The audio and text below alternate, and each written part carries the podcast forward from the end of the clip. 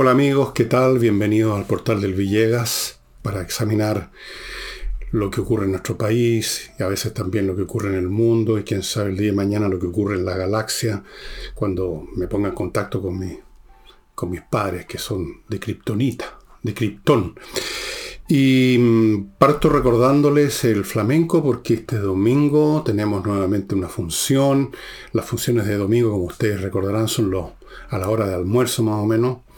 Así que usted puede tener ya listo el panorama para este domingo. En vez de estar en su casa preparando un aperitivo y preocupándose qué se va a almorzar y todo lo demás, después hay que lavar platos, por lo menos a mí me toca lavar millones de platos.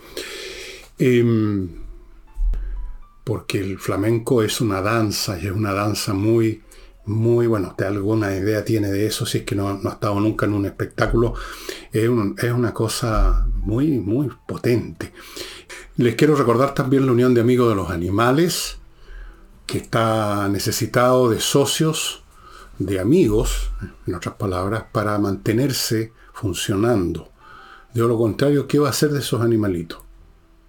¿Qué van a hacer con ellos? Así es que yo sobre todo convoco a aquellas personas que estuvieron con nosotros todo este tiempo en la campaña por Ignacio, que ustedes recordarán que salió el asunto bien, que ahora FUNASA tiene que hacerse cargo de financiar el remedio extraordinariamente caro de Ignacio. Bueno, es una historia que hasta el momento tiene un final feliz. Pero ¿por qué no apoyamos también a los animales de la Unión de Amigos de los Animales? Y de mi libro no les digo más porque ya se los he mostrado suficiente y no quiero latearlos. Así es que vamos a entrar en materia partiendo con un tema internacional pero que nos compete, nos toca mucho porque es de un país que está al lado, eso que llaman un país hermano, entre paréntesis, yo no creo que existan países hermanos, creo que existen países fronterizos, que es otra cosa.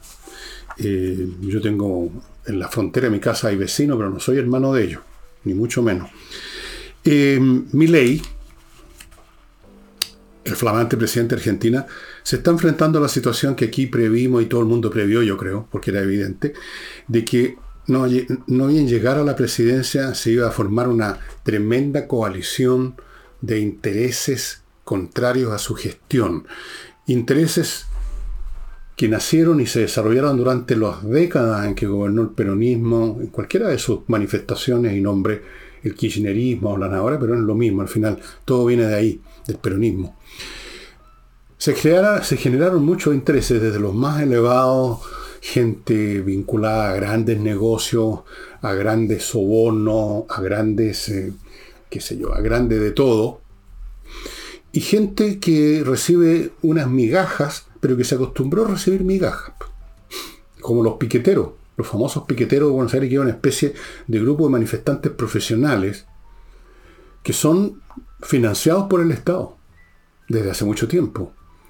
Entonces, desde los que están más arriba a los que están más abajo en la escala, en la cadena alimenticia del peronismo, están contra mi ley. Y lo están sobre todo porque las medidas que tiene que tomar mi ley, si seriamente quiere desviar el rumbo de Argentina, que en este momento se encamina al desastre completo, como nos encaminamos nosotros, pero estamos un poco más atrás en la trayectoria, eso es todo, si quiere hacer eso, va a tener que tomar, y ya ha presentado proyectos sobre esa materia, medidas súper radicales que necesariamente son dolorosas. No existen remedios inocuos, sin dolor, que no molesten a nadie, porque en ese caso no son remedios. Si usted tiene una pierna gangrenada, se la tienen que cortar. No basta una aspirina. Si usted tiene un cáncer, van a tener que operarlo no basta un paliativo. Y Argentina lo tiene todo, gangrena y cáncer, en todos los niveles. Entonces las soluciones que pretende imponer eh, mi ley son duras y hieren a muchos, sino a todos los intereses que se generaron durante las interminables décadas del peronismo, llamado en esos momentos kirchnerismo, qué sé yo. Entonces, sindicatos, periodistas, políticos, diputados, empleados fiscales, todo el mundo, todo el mundo siente que va a ser herido en alguna parte. Y por lo tanto todo el mundo está contra mi ley, o gran parte. Incluso Probablemente. Gente que votó por él, votó llevado por el entusiasmo de esta idea de cambiar Argentina, de volver a que Argentina sea grande, como lo fue, pero que ven que, ojo, le dicen, si se toman, si se hacen realidad estas medidas que propone mi ley, tú también vas a ser herido en tus intereses. Entonces, si acaso no se convierten en opositores de mi ley, dejan de ser apoyadores de mi ley, se entibian en su apoyo y lo van dejando solo. Yo creo que va a terminar bastante solo mi ley. Eh, creo como creí desde el principio, o sea, no, no, lo creo, estoy seguro. Estoy convencido que no va a poder implementar ni siquiera la mitad de todos los proyectos que tiene y probablemente lo sabe también. Y esa es la situación. Y segunda cosa, lo que está pasando en Argentina y que ha pasado en otros países y ha pasado en el nuestro en otros momentos, es una prueba más que cuando una sociedad está con una situación muy grave, con una enfermedad casi terminal, y los remedios tienen que ser muy duros, la democracia, con todas las virtudes o bondades que pueda tener, es el peor régimen posible en ese momento, porque la democracia supone los derechos, la posibilidad de manifestarse y de oponerse de todos. La democracia hace posible eso, en eso consiste. Entonces, para decirlo derechamente, en democracia son imposibles las reformas grandes. Imposible. Porque usted va a toparse con intereses que tienen, para empezar a hablar, derecho a voto, que es el mecanismo que decide en una democracia. Yo no conozco ningún caso histórico del presente, del pasado, en que una sociedad que se enfrenta a una crisis muy grave, pueda resolverla sobre la base de métodos democráticos, incluso si mantiene la apariencia de democracia, pero detrás de esa apariencia está operando ya eh, algún grado de régimen autoritario o de excepción o como se quieran llamar. Como pasa con un país en guerra. Cuando los aliados entraron en guerra con la Alemania nazi, las democracias se siguieron, siguieron existiendo. En Estados Unidos había elecciones presidenciales. En Inglaterra funcionaba el Parlamento, pero las decisiones importantes se tomaban en el Ejecutivo. Nadie iba a hacer votar en el Parlamento británico las decisiones estratégicas de Churchill y el alto mando británico. En Estados Unidos, para que ustedes sepan, el gobierno norteamericano eh, literalmente eh, manejó la economía. O sea, dejó de ser una economía totalmente libre, libre empresa, y fue regulada y, bueno, se convirtió en una economía de guerra. Y en una economía de guerra es manejada desde arriba, es coordinada desde arriba. Y en muchos otros sentidos, eh, dejó de existir propiamente tal democracia. Ciudadanos norteamericanos de origen japonés fueron llevados a un campo de concentración, por ejemplo. Las personas que eran llamadas al servicio militar tenían que hacerlo, si no la pasaban pésimo. Es decir, la democracia seguía existiendo, pero muy limitada, bastante limitada, muy regulada. Y eso que Estados Unidos estaba en una situación muy distinta a la de Inglaterra, era un país que estaba fuera del alcance de los ataques, prácticamente de los ataques de Alemania nazi, salvo en un breve periodo en que los submarinos alemanes estuvieron torpedeando barcos casi en las costas de Estados Unidos. Pero eso fue un periodo breve de haber sido el 42, por ahí nada más el año 42. Eso es, yo creo, una, una lección más, porque no es la primera ni va a ser la última la que nos está dando la situación que vive mi ley, al cual, a quien, más bien dicho, muchos chilenos y muchos ciudadanos latinoamericanos que están en países que sufren distintas situaciones están mirando con mucho interés para ver cómo, cómo se les puede arreglar alguien que llega con una agenda radical a tratar de salvar un país que lleva décadas dirigiéndose al abismo y que ya estaba prácticamente en él, si es que no está cayendo ya, no lo sé. Y ahora vamos a, a, Chile, vengámonos a Chile ahora. Em, a propósito del tema de lo que se está viviendo en Ecuador, del cual Conversamos ayer con Nicole, he hecho algún programa en solitario, en un solo, eh, también sobre el tema, me parece. se entrevistó en un canal de televisión a Jorge Burgos, que fue embajador en algún momento en Colombia, si no me equivoco, y ya tenía otros muchísimos cargos políticos importantes, un hombre, es un, un, político profesional de, muchos, de mucho tiempo, muy conocido. Y a propósito del tema y su relación con Chile, dijo una serie de cosas, algunas bastante contradictorias entre sí, ya lo vamos a examinar. Eh, en resumen, dijo, no en resumen, una de sus frases principales fue que si te quedas con la idea de que en Chile no puede pasar lo que está pasando en Ecuador, cometes un error porque te puede pasar. Lo cual yo haría un pequeño cambio, yo diría, no puede pasar, sino que tal como están las cosas ahora, va a pasar. Pero luego dijo otra cosa, y estas contradicciones, entre paréntesis, son una manifestación de la posición más o menos ambigua, contradictoria que viven políticos como Jorge Burgo y muchos otros más, en cuanto a que están atrapados en ciertos lenguajes, en ciertas lógicas, ciertas semánticas que les impiden decir las cosas tal como ellos mismos las ven. Porque luego de decir esto, que puede pasar, dijo, son muy pocas las posibilidades que ocurra algo similar porque hay diferencias sustanciales. Bueno, no son tan pocas las posibilidades si puede pasar, ¿no? Cuando uno dice puede pasar, no está diciendo que hay un 0,1%, sino que eh, uno está hablando de posibilidades bastante más contundentes. Entonces, eh, yo me pregunté a qué se refiere con esas diferencias sustanciales. Mientras tanto agregó que había que ser prudente, que no hay que decir que no, pero tampoco hay que decir que sí. Ahí empezó un poquito, no, pues el nombre en el cantinfleo, pues porque usted dice que va a haber, pero no, señor, porque no, no, no, no. Luego explicó cuáles serían esas diferencias sustanciales eh, y sería de que, abro comilla, nuestra situación de Estado es mucho más fuerte que la de Ecuador. O sea, el Estado chileno sería mucho más fuerte que el de Ecuador. Yo creo que eso es falso, don Jorge, si es que está viendo este programa. Era más fuerte que el de Ecuador, que el de Argentina, que el de cualquier otro país latinoamericano, en términos no fuerte en el sentido de tuviera más recursos militares o lo que sea, sino que en cuanto a su coherencia interna, su solidez, su continuidad, su seriedad, todas esas cosas, su eficacia incluso. Claro, pero ya no. Supongo que Jorge Burgos sabe, sabe que es así. Es cuestión de ver a nuestro alrededor a todo nivel, en cosas pequeñas y cosas grandes, lo mal que está funcionando y cómo el Estado y lo mucho que se deteriora cada día que pasa. Por muchas razones.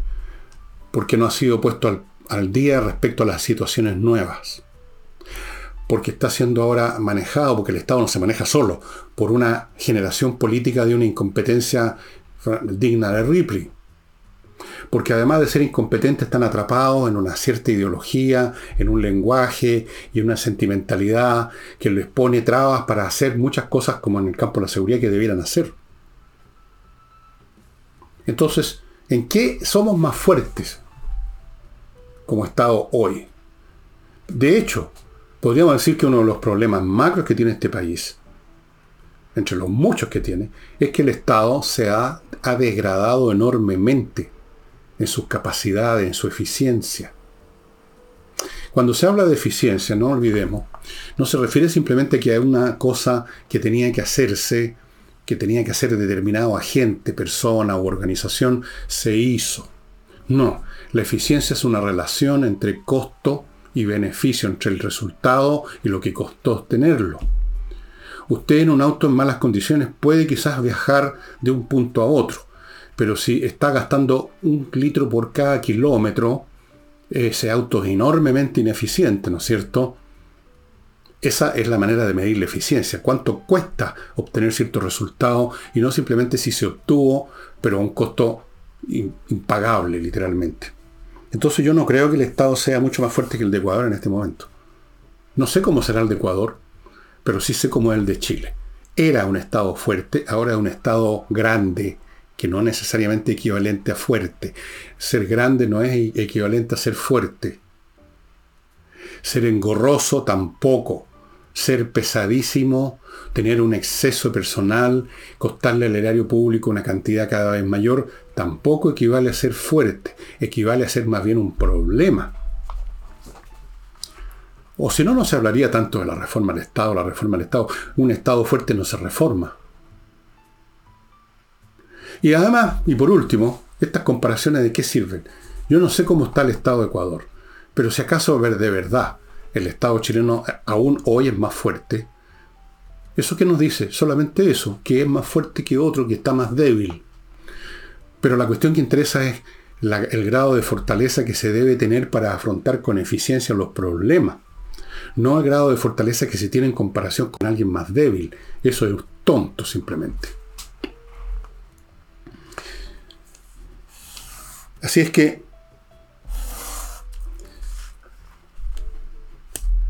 Y luego, en, este, en esta salsa de contradicción entre decir una cosa y luego decir otra que en el fondo niega, como decir que este es un Estado más fuerte, pero podríamos llegar, pero resulta que es más fuerte, pero, ¿en qué? Y luego, para seguir con las contradicciones, menciona un punto en el que el Estado chileno es completamente débil, que es el tema del tratamiento de las cárceles, que se han convertido ya, según lo han denunciado, como contó ayer Nicole Rodríguez, se han convertido, se están convirtiendo ya en en la fortaleza o las ciudadelas del crimen organizado. O sea, una cárcel ya no es como era antes un lugar donde están recluidos los presos, los, los condenados. esos condenados ahora están organizados, se organizan de mil maneras, se comunican, tienen celulares, todo el tiempo están eh, fiscalizando eso los gendarmes, pero vuelven a aparecer los celulares. Se comunican. A mí alguna vez me hicieron la estafita de la, de que tenía un familiar que lo estaban, qué sé yo, raptando y qué sé yo, me sacaron unos cuantos pesos, fíjense ustedes, porque lo hicieron todo muy bien desde la cárcel. Y dice Burgos que tendría que haber, por ejemplo, dice módulos especiales para narcotraficantes para que no entren en contacto y conviertan en sicario, en soldado de su organización a los demás reos. Y no existen esos módulos especiales. ¿En qué somos fuertes ahora en eso que es tan fundamental, tan estratégico el tema de las cárceles? Dijo que hay que crear unos módulos especiales, pero entonces a su vez aquí otra vez aparece el mantra de los derechos humanos. Pero eso sí, respetando los derechos humanos. Tenía que lanzar esa frase porque es de rigor. Hoy en día, cualquier cosa que se trate, no hay que olvidarse los derechos humanos. Sí, vamos a condenar a esta persona a muerte, pero vamos a respetar sus derechos humanos. vamos a condenar a este a prisión perpetua, pero vamos a respetar sus derechos humanos. Se ha convertido ya en parte, digamos, es como una oración que forma parte de la semántica de izquierda, esto de los derechos humanos. Y yo les pregunto, sinceramente, ¿qué derecho tienen humanos, tienen los que no son humanos? ¿Qué humanidad hay en gente que envenena a la juventud y a una nación con droga, que asesina, que decapita, que quema y que destripa al prójimo, aunque ese prójimo sea otro narcotraficante? ¿Qué humanidad hay en ellos para hablar de los derechos humanos de los narcotraficantes, por ejemplo, el día de mañana que los metieran en un módulo. ¿En qué se traducirían esos derechos humanos para los narcotraficantes? Pero es un mantra, esto de los derechos humanos es un mantra y el señor Burgo, como buen político profesional que se cuida siempre de no mojarse el poto, de decir lo que corresponde, siempre mirando de soslayo, por un lado la tribuna de la claque popular y por otro lado sus colegas profesionales en el oficio de la política, siempre usando la frase acostumbrada. No me extraña en absoluto. Burgo es un tipo habiloso, un tipo experimentado con muchos años de circo, pero un político. Con eso basta. Es un político y los políticos son eso, pues. No pueden funcionar si no es recurriendo a los lenguajes en boga, que no les van a crear problemas, que los van a hacer quedar bien con tal o cual sensibilidad. Por eso que es tan desagradable, esa es la verdad, conversar a veces en serio con un político, porque uno sabe que no están preocupados de la verdad y de ser sinceros manifestando lo que ellos ven como verdad, sino que están siempre pensando en términos políticos, o sea, en términos de poder, o sea, en términos que al público, a la sociedad le importan un pucho. Así es que Yo creo que hubo mucho cantinfleo en la exposición de Burgos por ese motivo. Muchas contradicciones y mucho que han dicho, bueno, pues ¿por qué no? Porque los módulos, pero que somos un Estado fuerte, pero no tan fuerte, cuidado, que en las cárceles no hemos hecho nada, que estamos jodidos ahí. Bueno, lean ustedes la entrevista si no me creen. Y díganme si no hay un grado importante de cantinfleo. Y eso que Burgos está varios niveles por encima intelectualmente que el promedio de la, de la casta política que tenemos ahora en la izquierda y en la derecha, en los dos lados. Porque ese es otro de los grandes problemas de Chile. No solo el tema del Estado que era fuerte y ya no lo es, sino que el de la clase política que era culta y, digamos, por lo menos medianamente inteligente en otros años y ahora no. Permítanme, estimados amigos, ir a mi primer bloque con puros productos y servicios que pueden ser útiles hoy o mañana para usted. Seguridad y accesos, por ejemplo seguridad y acceso para su condominio, para su edificio. ¿Qué puede haber de más importante hoy que mejorar la seguridad? ¿Y qué cosa más importante en la seguridad de un condominio, que es un lugar físico, que el acceso, que es una puerta, que es una reja, que es algún sistema físico?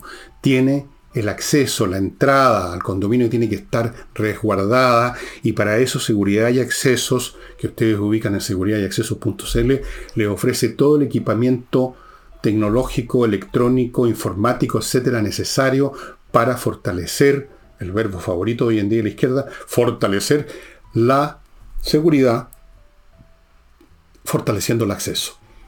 Esto no es chacota, ya cuántas casas o condominios o edificios han sido asaltados. Seguridad de accesos.cl. Continúo con Lomas de Millaray, una oportunidad para irse a vivir a un lugar maravilloso. Este es un proyecto inmobiliario que está ubicado en la zona de la región, en la región de los lagos. El lugar es precioso y ustedes lo pueden ver en un video que tienen en lomasdemillaray.cl. No es necesario que crean mis palabras, véanlo ustedes mismos. Las parcelas se están entregando este año, las que ya han sido vendidas. Los precios son súper accesibles considerando lo que ustedes pueden, eh, lo que significa tener una parcela ahí. Todas estas parcelas tienen agua ya, electricidad soterrada, o sea, nada de cables por el aire y fibra óptica. Amigos, ¿qué más se puede pedir? Continúo con Entrena Inglés, una academia gestionada por profesores de inglés que le aseguran a usted en las clases online que dan que usted va a obtener una plataforma sólida sobre la cual si quiere construir, pero si no quiere construir más, esa base le va a servir para moverse en el mundo. Y el idioma universal, como usted sabe ahora, es el inglés. Si usted hace negocio con los chinos y no, va a aprender nunca inglés chino, pero puede manejarse con ellos en inglés. En países de habla inglesa, en inglés. En Europa, todo el mundo, inglés. El inglés. Sin inglés, usted está muy, pero muy mutilado en términos de sus capacidades para relacionarse, para, incluso para divertirse, para ver películas, para hacer negocios, para viajar. Entreninglés.com. Y termino este bloque con Famaba Grill, que les ofrece estas mesas mesas asadoras o asadores tipo mesa. Un invento muy interesante que permite que el asado se lleve a cabo en condiciones de higiene muy superiores y con una comodidad mucho mayor y al gusto de cada comensal porque usted tiene ahí encima, delante suyo en esa parrilla de acero inoxidable que está viendo en pantalla, el trozo de carne que usted ya le echó el ojo y usted lo retira el momento que a usted le parece que está bien crudito, más o menos, o bien cocido, como sea, a su gusto. Usted, no el maestro de ceremonia que hace la carne al gusto de él. Y normalmente una vez de cada dos, por lo menos uno le toca una carne recontra pasada de cocida, ¿no es cierto? Que, ah, ya. Vamos ahora a, a más temas. Eh, el tema de las pensiones es uno de los temas en que no ha habido ningún acuerdo hasta ahora y sigue sin haberlo entre el gobierno y la oposición. El tema de qué se hace, básicamente es este el punto central de la diferencia, porque hay muchos puntos en que están de acuerdo. Pero esto es como los conflictos fronterizos, en que las partes están de acuerdo en todos los puntos que a nadie le importaban mucho, pero mantienen la diferencia en el que realmente importa. Como este tema, por ejemplo, con campos de hielo que tenemos en suspenso con los argentinos. Eso era lo importante y ahí está. Algún día eso se va a deshielar y va a ser un problema serio. Recuérdenme. Recuérdense. Bueno, el tema serio en el caso de pensiones es qué se hace con la cotización adicional, adicional que se agrega a la actual cotización del 6%. El gobierno insiste en que una parte, ellos querían que todo, o prácticamente todo, fuera un fondo común. La oposición se niega, se negaba de plano y ahora hay discusión, hay propuestas. Creo que los demócratas cristianos, o sea, no sé si hablar de los demócratas cristianos, hablemos de aquellos que se dicen demócratas cristianos y presentaron un plan mitimota 3% para la cuenta individual, sumándose a la que ya existe, y ese 3% para ese hoyo negro, ese fondo previsional para de solidaridad, creo que lo llaman. No hay acuerdo hasta este, este momento en que yo estoy haciendo este programa. Probablemente vayan a llegar a un acuerdo. Y va a cambiar la cifra y en vez de ser 3 3 a lo mejor va a ser 4 y 2 cuatro para los privados, para el fondo personal y dos para el fondo común, o tres y medio contra dos y medio, no sé, alguna cosa. Ahora, para mí, el problema con esto es más de principio y de fondo que de cifras, ¿no? Para mí simplemente no tiene sentido sobre el fondo solidario. La solidaridad no puede ser impuesta a la fuerza por ley por el Estado. Si yo quiero ser solidario con los, con los llamados desposeídos, si yo quiero ser solidario con los pobres, con aquellos que les va mal en la vida, tengo millones de formas de hacerlo. Personalmente. Puedo ser miembro del hogar de Cristo, puedo ayudar a parientes míos que estén en malas condiciones con una, suma, una mesada, puedo, no sé, miles de cosas. Hay muchas posibilidades, hay montones de organizaciones. Pero ¿por qué uno tiene que a la fuerza ayudar, en este caso, por ejemplo, a gente que cotizó menos que uno? En gran parte, en gran parte, porque no cotizaron todo el tiempo, no quisieron cotizar por lo que debían, sino que cotizaron por menos para quedarse con más en el presente, sin pensar en el futuro. ¿Por qué yo tengo que solidarizar con gente que ni siquiera conozco? Yo no creo en ese principio. Yo no creo en ese buenismo institucionalizado. Yo creo que es malo esa manera de ver las cosas de siempre con la onda de que la solidaridad con los de abajo, con los, con los pueblos, los pobladores, con los de aquí, con los pueblos originarios, con, con los de aquí, con los desposeídos. Yo no creo en esa cuestión, perdónenme. Yo creo en, en que la gente tenga los medios para llegar a hacer y a producir lo que puedan según sus capacidades y según su esfuerzo y punto. Nada más. No creo en la caridad institucionalizada por ley. Simplemente no. Creo que es malo incluso para los desposeídos, porque resulta que con ese tipo de principios buenistas, o más bien dicho, huevonistas, esos principios comunistas y de tribu de la época del neolítico, lo que ocurre es que por grado sucesivo, porque esta cosa la empiezan a meter por todos lados, con toda clase de lenguaje, por grados sucesivos aquellos que son los que más contribuyen a la sociedad y por lo tanto incluso al bienestar de los que están más abajo, se empiezan a desalentar el principio motor de la productividad humana es, llamémoslo de frente, el egoísmo. Cada quien quiere tener lo más posible para sí y es por esa razón que salen de la inercia y de la ley del mínimo esfuerzo que quizás es natural a todo organismo viviente y se sacan la cresta y producen empresa o trabajan el doble de hora o turnos extraordinarios y ganan más y cotizan más o invierten o cualquier otra cosa. Es esa fuerza nacida, si ustedes quieren, del egoísmo el que hace funcionar las sociedades, no el buenismo. El buenismo aparentemente favorece a los que se quedaron atrás y que muchas veces se quedaron atrás por, por falta de virtudes personales, no siempre es porque los desposeyeron, le pusieron una pistola al pecho y les robaron lo que tenían, no. Entonces, se crea una sociedad de mendicantes, manejada por una élite que administra esa, esa sociedad mendicante que le suministra a los menesterosos lo que le han sacado a los creadores de riqueza y creen que con eso están estableciendo el paraíso aquí en la tierra como en el cielo y lo que están estableciendo es un infierno al final. Un infierno porque las sociedades en esas condiciones empiezan a decaer, empieza a perderse el impulso productivo, la gente más capaz se va para otro lado, se produce el mínimo absolutamente necesario, porque ¿para qué voy a producir más si voy a ir a un fondo común? Es el gran mecanismo que destruyó a las sociedades socialistas, pues. Como decían los mismos rusos, el Estado simula que nos paga y nosotros simulamos que trabajamos. Pero en fin, vamos a ver qué pasa ahora en el plano concreto con esta cifra es un tema que se va a discutir. Yo creo que van a llegar a algún tipo de arreglo como el que digo, basado en las cifras y no en principio, porque eso es simplemente, no hay arreglo posible ahí. Están los que creen en esta visión tribal del mundo y los que no creemos en esa visión tribal. Y ahí no hay ningún punto de contacto, no hay ningún punto común. Somos como razas distintas, somos seres distintos. Bueno, eh, en el plano económico, una mala noticia, la Cámara Chilena de la Construcción ha, dado datos de lo que pasó el año pasado y resulta que la construcción cayó un 4% y hubo una ola de quiebras. A ustedes les podrá parecer poco 4%, quizás decían, dirían, bueno, eso significa que el 96% más o menos se mantiene como era antes. Bueno, como era antes tampoco era muy, muy brillante las cifras del 22 y si vamos para atrás no sé en qué momento eran realmente buenas. Pero esto, las cosas en, los procesos económicos, en la actividad económica y en muchos otros, en muchos otros procesos dinámicos del mundo, llamémoslo así, las cosas se ventilan en los márgenes.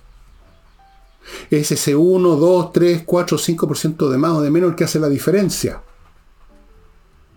no el todo. No es necesario que la construcción se paralice en un 100% para que produzca un efecto tremendo en la economía.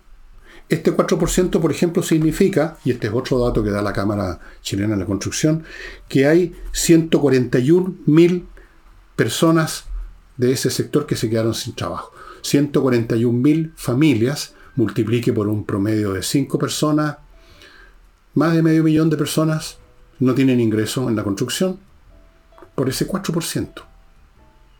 Ese 4% vean ustedes el efecto que tiene. Así que no se equivoquen con las cifras porque las cifras operan, producen efectos de acuerdo a qué es lo que están multiplicando, de qué son factor, de qué son factor, en qué lapsos de tiempo, en qué circunstancias.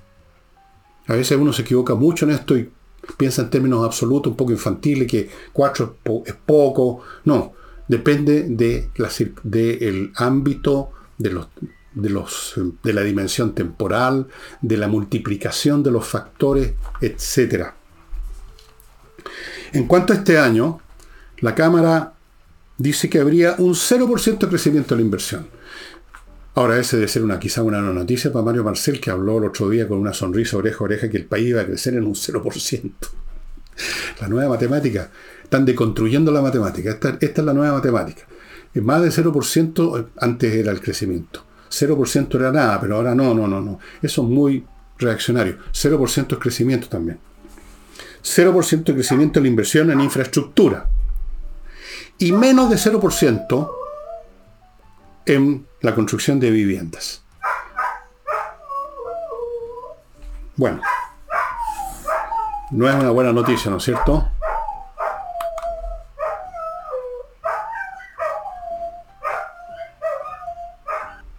Tuve que interrumpir un momento porque ustedes saben lo que pasa con los perros cuando pasa un vehículo tocando sirena, empiezan a ladrar, se vuelven locos. Bueno, eh, el resultado, este resultado tan malo es fruto a su vez de otros fenómenos en otras áreas de la economía el tema de la banca, por ejemplo, que elevó el costo de los créditos hipotecarios y los está dando ahora con Gotario.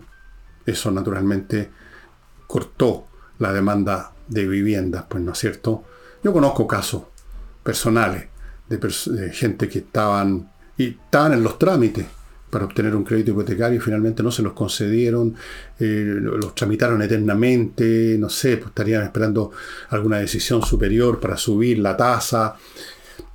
Y, finalmente esa persona no recibió el crédito. ¿Cuántos habrán así? Otros ni siquiera los piden, ven las cifras, las tasas de interés y simplemente no. Y eso a su vez viene de otros factores. La economía es una máquina, un sistema en que todos los elementos están conectados entre sí. Y, por eso que les digo que 4% que dice, podría usted decir, bueno, pero significa que en el 96% estamos igual. Ese 4% produce efectos muy potentes.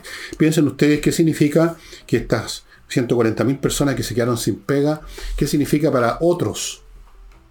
¿Qué significa para gente que le vendía o que le ofrecía servicios a estas 141.000 personas que ahora no les van a pedir esas mercancías ni esos servicios? Así se va encadenando una cosa con otra. Y a su vez esos proveedores de estas 141 van a tener menos pega y van a pedirle menos a otro y así se va todo multiplicando 4 por 4, pero luego otra vez por 4, luego otra vez por 4, ¿me comprenden? Y se empieza a crear una, una, una, una masa matemática terrible. Bueno. Em, vamos a volver ahora al caso, parcialmente al caso de lo llaman, llamado caso Lovia. Ustedes ya conocen mi opinión y sé que muchos de ustedes creen que yo estoy totalmente equivocado, que estoy, no sé, les falta decir que estoy, estoy a sueldo de alguien. Todavía no he visto algún comentario de ese tipo, pero alguno surgirá. Ya saben que yo opino que es bueno que hayan conversaciones. No importa si las llaman lobby o si las llaman diálogos, si las llaman charlas, si las llaman plática. Otra vez los perros. Bueno, sigamos. Ahora, el tema es que hay versiones contradictorias respecto a la naturaleza de la reunión entre lo que dijo la señora Maísa Rojas, ministra de Medio Ambiente, y lo que dijo el señor Nicolás Grau, ministro de Economía, cómo palabrearon estas reuniones. Y hay una diferencia y ahora ese es el tema, que a mí me parece una pendejería. Pero a eso se dedican nuestros políticos, a pendejerías.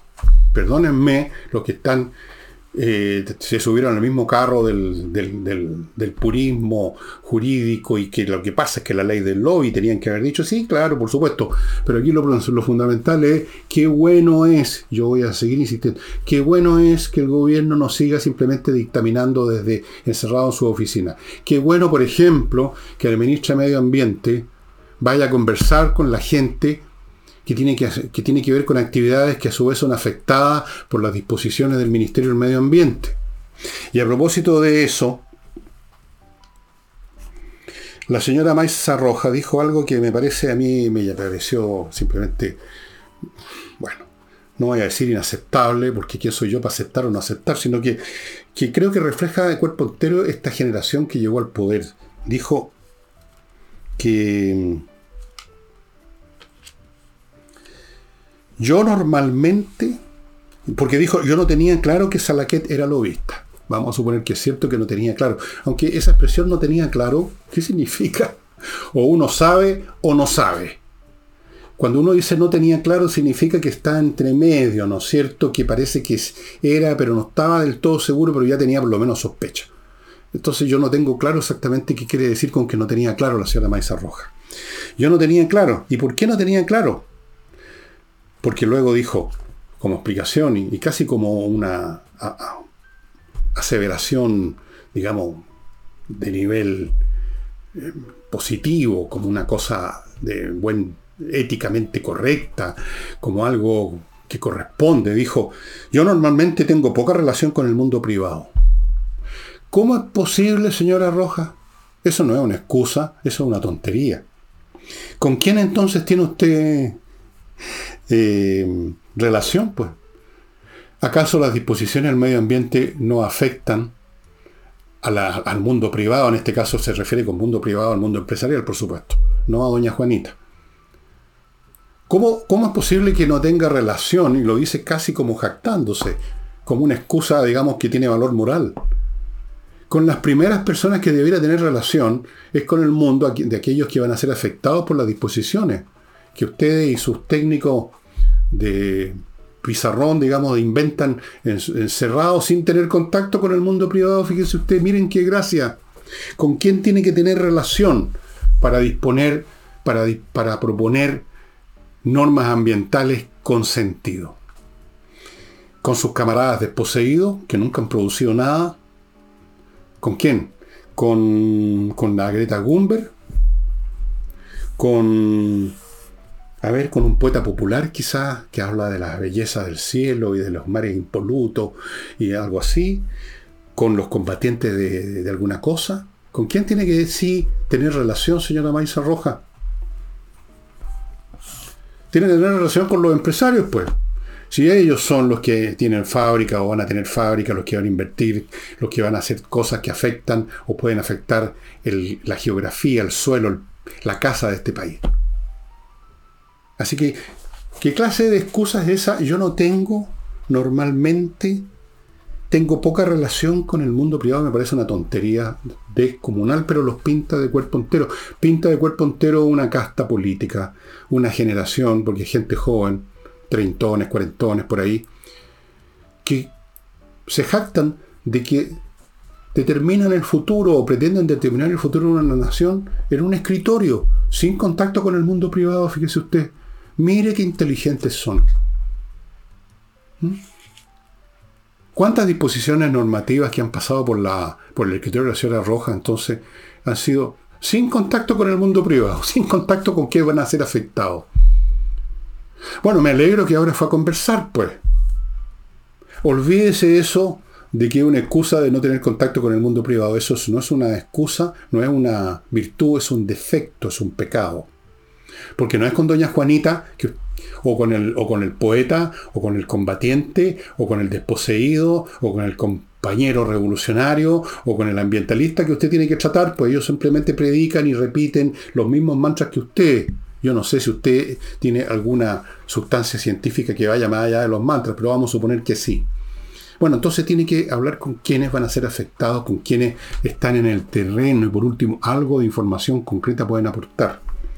Así que esa expresión de la ministra Roja me pareció muy significativa de el, como dijéramos, el espíritu que anima a esta gente.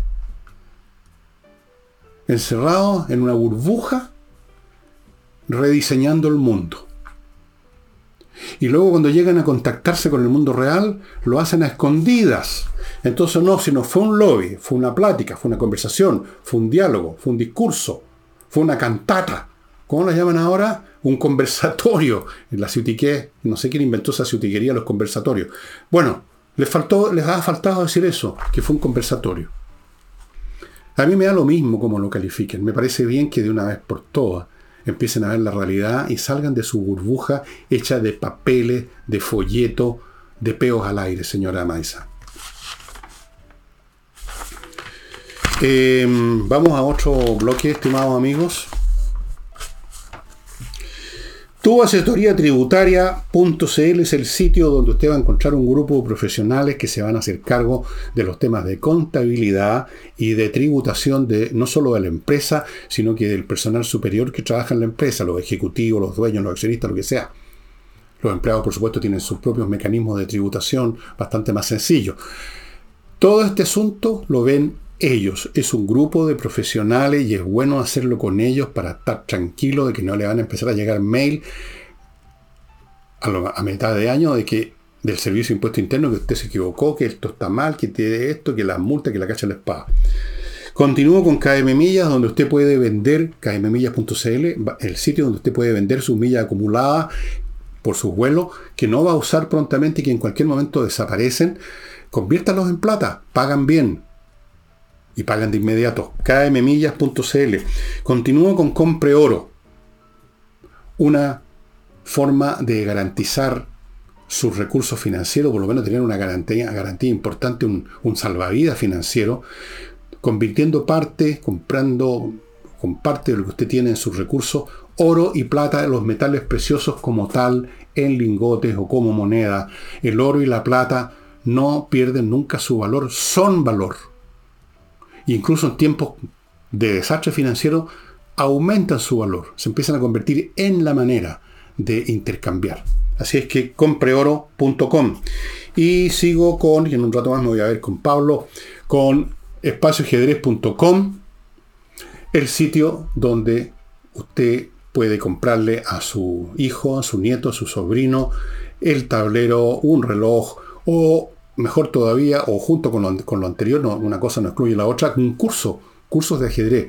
¿Cuál es la gracia? Ya se lo he dicho muchas veces. Desarrolla un montón de elementos cognitivos que son fundamentales en la vida y que una vez que se desarrollan quedan instalados. Esa es la gracia. Es como andar en bicicleta. Una vez que usted aprendió a andar, nunca más se le va a olvidar. Aprende a concentrarse, aprende a priorizar, aprende al análisis lógico, así punto por punto, aprende a generar resistencia, emocional, cuando usted está en problema, en el tablero, está en una posición perdida, pero no tira las piezas por, no patea el tablero, sino que sigue pensando. Bueno, un montón de virtudes, amigos, con el ajedrez. Espacioajedrez.com. se están, se están preocupando ahora las versiones contradictorias, como si eso importara mucho, que uno habló de diálogo, el otro habló de lobby, uno dijo que escucharon, el otro dijo que hablaron, el demás allá dijo que además de escuchar hablaron, o, además, o además, aparte de hablar escucharon, y, todo este tema semántico, si era o no era lobby, si conocían o no conocían a Salaquet, si se acordaban, si no tenían claro o lo tenían claro, ¿qué crees te importa eso? Lo que interesa es que sale de eso sale algo bueno para el país, van a haber mejores disposiciones o iniciativas del Estado sobre la base de conversar con los que realmente hacen funcionar un país, que son los que producen o no. Esa es la cuestión. A mí personalmente, el tema, si es lo que a ustedes les preocupa es la corrupción, que aquí podría ser un inicio de corrupción, preocúpense de lo que está pasando con el narcotráfico. Preocúpense de los municipios que han sido invadidos por el narcotráfico. Ahí tienen si quieren preocuparse de eso, vayan, a la, vayan al buque madre. No estén preocupados de si alguien sabía realmente o no tenía muy claro que Salaquete era un lobista. Eso es una estupidez. Perdónenme, así lo veo yo. Ustedes califíquenme a mí como se les dé la real gana. Yo creo que es una tontería. Yo creo que es una tontería en este momento. Entonces, hay que tomar en cuenta cuando uno analiza los fenómenos que ocurren alrededor, en qué circunstancias temporales y espaciales ocurren, cuáles son las urgencias del momento de ahora y no las de ayer. Aquí no estamos en el año, no sé, por 1998, discutiendo temas de transparencia o de lobby, como se discutieron en su momento. Ahora estamos en el 2024, con otra situación completamente distinta. Eh, Ah, sí, aquí tengo otra hoja, se me está perdiendo. Em, pero los políticos no tienen remedio. Por ejemplo, entre las pendejerías, a propósito de esto que se está ahora discutiendo, es el tema de Fidel Espinosa y lo que dijo en su momento sobre Giorgio Jackson, y Giorgio Jackson lo demandó, entonces apareció el Partido Socialista defendiendo, y entonces el Frente Amplio se molestaron que cómo estaban defendiendo, y en virtud de todo esto apareció la señora Bodanovich, que preside el Partido Socialista, y aquí anoté textual lo que dijo, que me parece un monumento a la... no voy a decir falta lógica, porque es poco decir.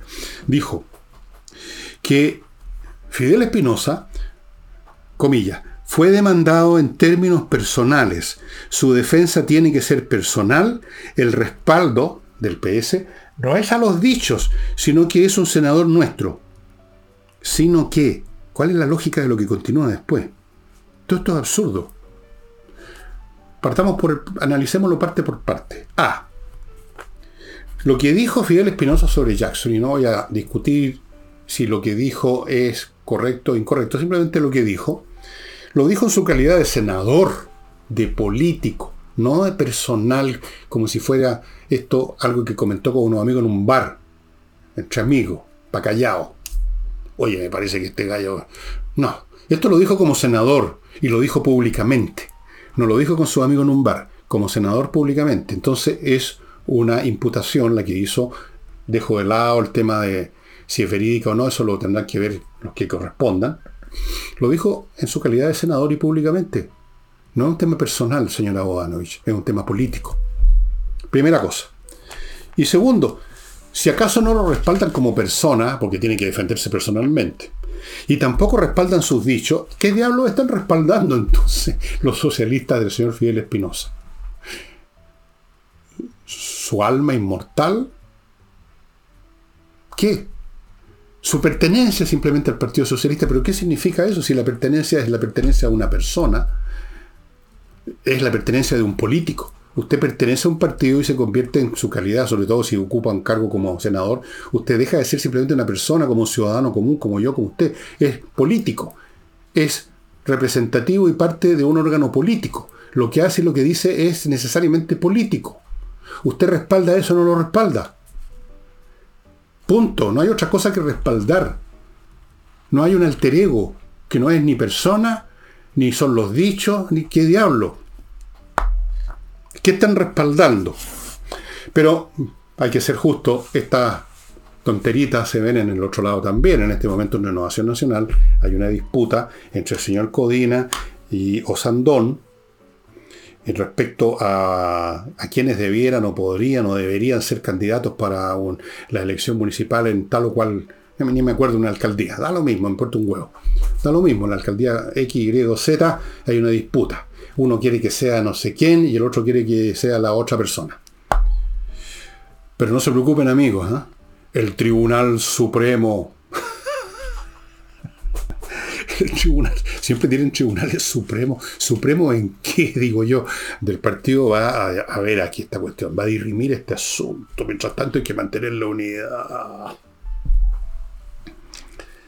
Bueno, em, les cuento que uno de estos informantes que yo digo que tengo y que tengo, una persona que trabaja en algo, no voy a decir en qué ni siquiera, en el norte, me mandó información sobre don el señor Castro Vecchios, el fiscal que estaría, según entiendo, haciéndose cargo del tema del general Yáñez, director de Carabineros, en vez de del señor, ¿cómo se llama? Bueno, no me acuerdo cómo se llama, eh, que no lo, no lo, el fiscal nacional no lo no aceptó la petición de Yáñez de que este hombre estaba lleno de odio y que por lo tanto no podía saltar a cargo, no, no, no aceptó los argumentos de Yáñez, pero igual le pasó, le traspasó la cosa a otro, a este señor, y este informante mío me, habló de él, pues yo no tenía idea de quién era, cómo era, y me dijo básicamente lo siguiente, que es un tipo muy competente, que por eso que llegó a ser fiscal de la zona, que es un tipo políticamente desapasionado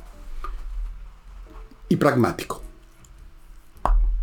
Y es el tipo que está en el tema de los involucrados en el caso Democracia Viva y creo que hoy, precisamente hoy que estoy grabando, pidió prisión preventiva para, para Paz Furce, creo que es el apellido, Furce o algo así. Esa sería la persona que estaría a cargo. Ahora, como es tan pragmático, yo me imagino que ya recibió el expediente del general Yañez y lo puso en un cajón y si no lo recibió está viendo en cuál cajón lo va a meter. Creo yo. Anda a saber uno, ¿ah? vaya a saber uno, ¿no? Cómo se ponen estas cosas. Y últimos par de cositas, amigos, antes de entrar a otro libro fantástico que les quiero recomendar para sus vacaciones. Les, recuerdo Climo. Y a propósito, señores empresarios, eh, acuérdense, aquí tengo la, aquí está, acuérdense que hay una disposición legal en virtud de la cual los galpones de trabajo no pueden tener una, temperatura máxima mayor a 29 grados Celsius y muchas veces es mucho más alta que esa, a veces llegan a los 40 grados. Eso perjudica la calidad del trabajo, los, los mete en un problema legal, en cualquier momento llega un inspector. Climo les ofrece equipos evaporativos que pueden refrigerar grandes espacios y además tienen, eh, porque producen una presión positiva, echa para afuera, expulsa las partículas hacia el exterior, como si fuera una especie de ventilador, pero no un ventilador. El ventilador solamente mueve el aire por un lado o al otro. Estos equipos pueden ser financiados de forma especial para la empresa y es una gran inversión tener trabajadores que están en mejores condiciones, haciendo un mejor trabajo sin problemas legales de ninguna clase. Lo demás, ya saben, para los particulares, Climo tiene estos equipos de los cuales les he hablado montones de veces. Continúo con tienda ancestral que tiene este tipo de productos hechos con fibras naturales, muy bonitos, diseños modernos. Ellos están en Frutillar, pero entregan a todo el país con unos tremendos descuentos y también ellos son los que distribuyen este libro que yo creo que es de gran interés para arquitectos, para estudiantes de arquitectura, el tipo de diseño de casas, de viviendas alemán que se construyó hasta yo diría los años 30, 40 de, del siglo pasado, ¿no? En el sur de Chile. Muy bonito libro. Continúo con Edisur la editorial chilena con puros títulos excelentes, incluyendo este que le he mostrado muchas veces, un tremendo libro para sentirme sobre sesión en América Este libro hay que leerlo hoy en día. Este lo podría llevar también de vacaciones, entre paréntesis, fuera del que les voy a mostrar. Y otros títulos. Y tienen un local en compañía 1025, los está esperando, amigos. Vaya viendo qué libros va a llevar y ahí va a tener usted una tremenda, un tremendo menú. Continúo con González y compañía, un buffet de abogados especialistas en temas penales, los más serios y los más graves. Ellos son, ya dije, especialistas, han ganado eh, litigios muy importantes que salieron en, los, en televisión, incluso en un momento dado, los han ganado, son excelentes. Si usted está metido en un problema penal, ojo, póngase en manos de los mejores, porque en esto sí, lo que usted está jugándose es su libertad. Y termino con Hey el corredor inmobiliario que vende, si usted pone su casa o su departamento que quiere vender en sus manos, va a tener muchas más probabilidades de venderlo que con otros corredores porque Hey tiene métodos distintos, innovativos, trabajan toda la semana, trabajan todo el santo día y se concentran en pocos encargos. No, no se encargan, no se quedan echados para atrás poniendo un aviso en el diario nada más. No, señor.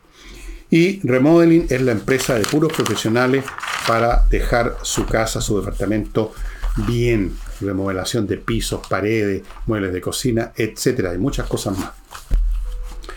El libro que les voy a mostrar hoy día para que lleven y que verifique que milagrosamente están en una cadena de librería chilena. Espero que no se molesten los de las cadenas cuando digo que es difícil encontrar por lo menos los libros que yo veo para recomendar. Mala suerte mía quizás. Está este libro, está en castellano, por supuesto está también en Amazon, en inglés. Eh, el original fue escrito en francés, un autor francés, Marcel Chauve, yo lo tengo aquí en castellano, Vidas Imaginarias, un libro increíble, encantador, donde escribe vidas imaginarias de personajes a veces reales, y algunos son imaginarios, y la prosa de Marcel Chauve es exquisita. Son historias cortísimas de una o dos páginas. Por ejemplo, aquí habla del poeta Lucrecio, que es un poeta real del siglo I antes de Cristo, que es el famoso autor de una obra que tengo, de Rerum, em, ¿cómo se llama? Em, sí, eh, no me acuerdo el nombre. Ah, sí, ahora me acuerdo. De la naturaleza de las cosas. Un libro fantástico, eh, escrito como en forma de poesía, pero es, filosofía. Bueno, este, este fulano existió y miren lo que pone aquí Marcel Cho, cómo describe el lugar, la época, el ambiente, los espacios, todo, dice. Lucrecio apareció en una gran familia que se había retirado lejos de la vida civil. Sus primeros días recibieron la sombra del soportal negro de una alta casa que se alzaba en la montaña. El atrio era severo y los esclavos eran mudos. El eh, desde su infancia se sintió rodeado por el desprecio para con la política y los hombres.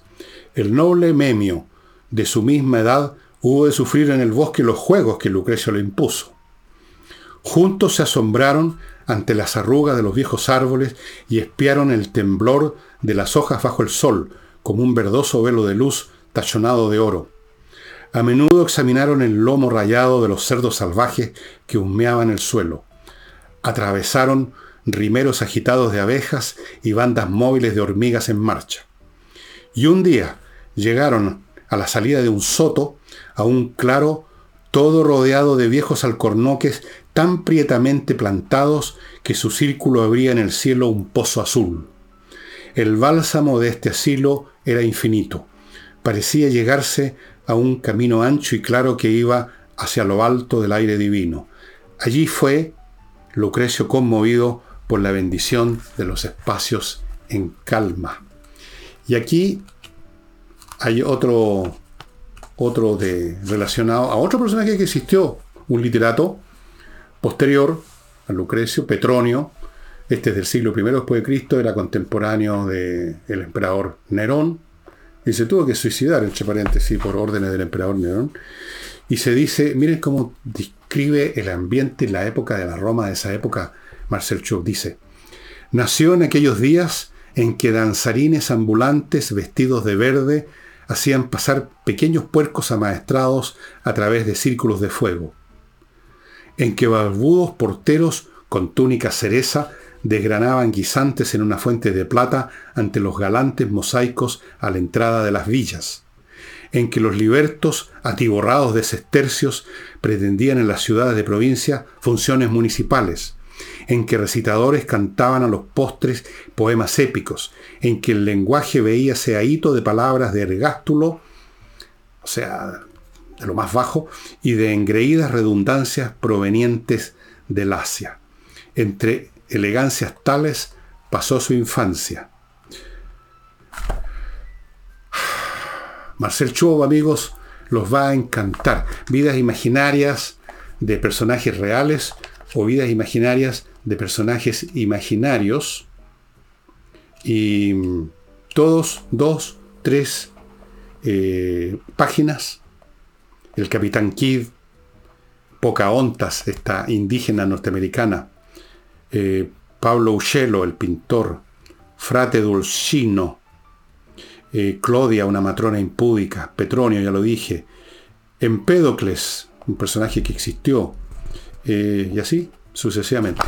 Vidas imaginarias, no sé, la edición que yo vi en la librería, en esta cadena de libros, de librería Feria del Libro, eh, no era como esta, no era la misma editorial, pero... Y estaba tres lucas online, tres luquitas, lléveselo, lo va a pasar muy bien, es un libro maravilloso, se lee en un rato, uno nada más no está obligado a leerlo un tirón. Y eso sería todo, estimados amigos, nos estamos viendo mañana sábado. No sé todavía con qué, pero ya buscaré algo que pueda ser de interés para ustedes. Nos vemos.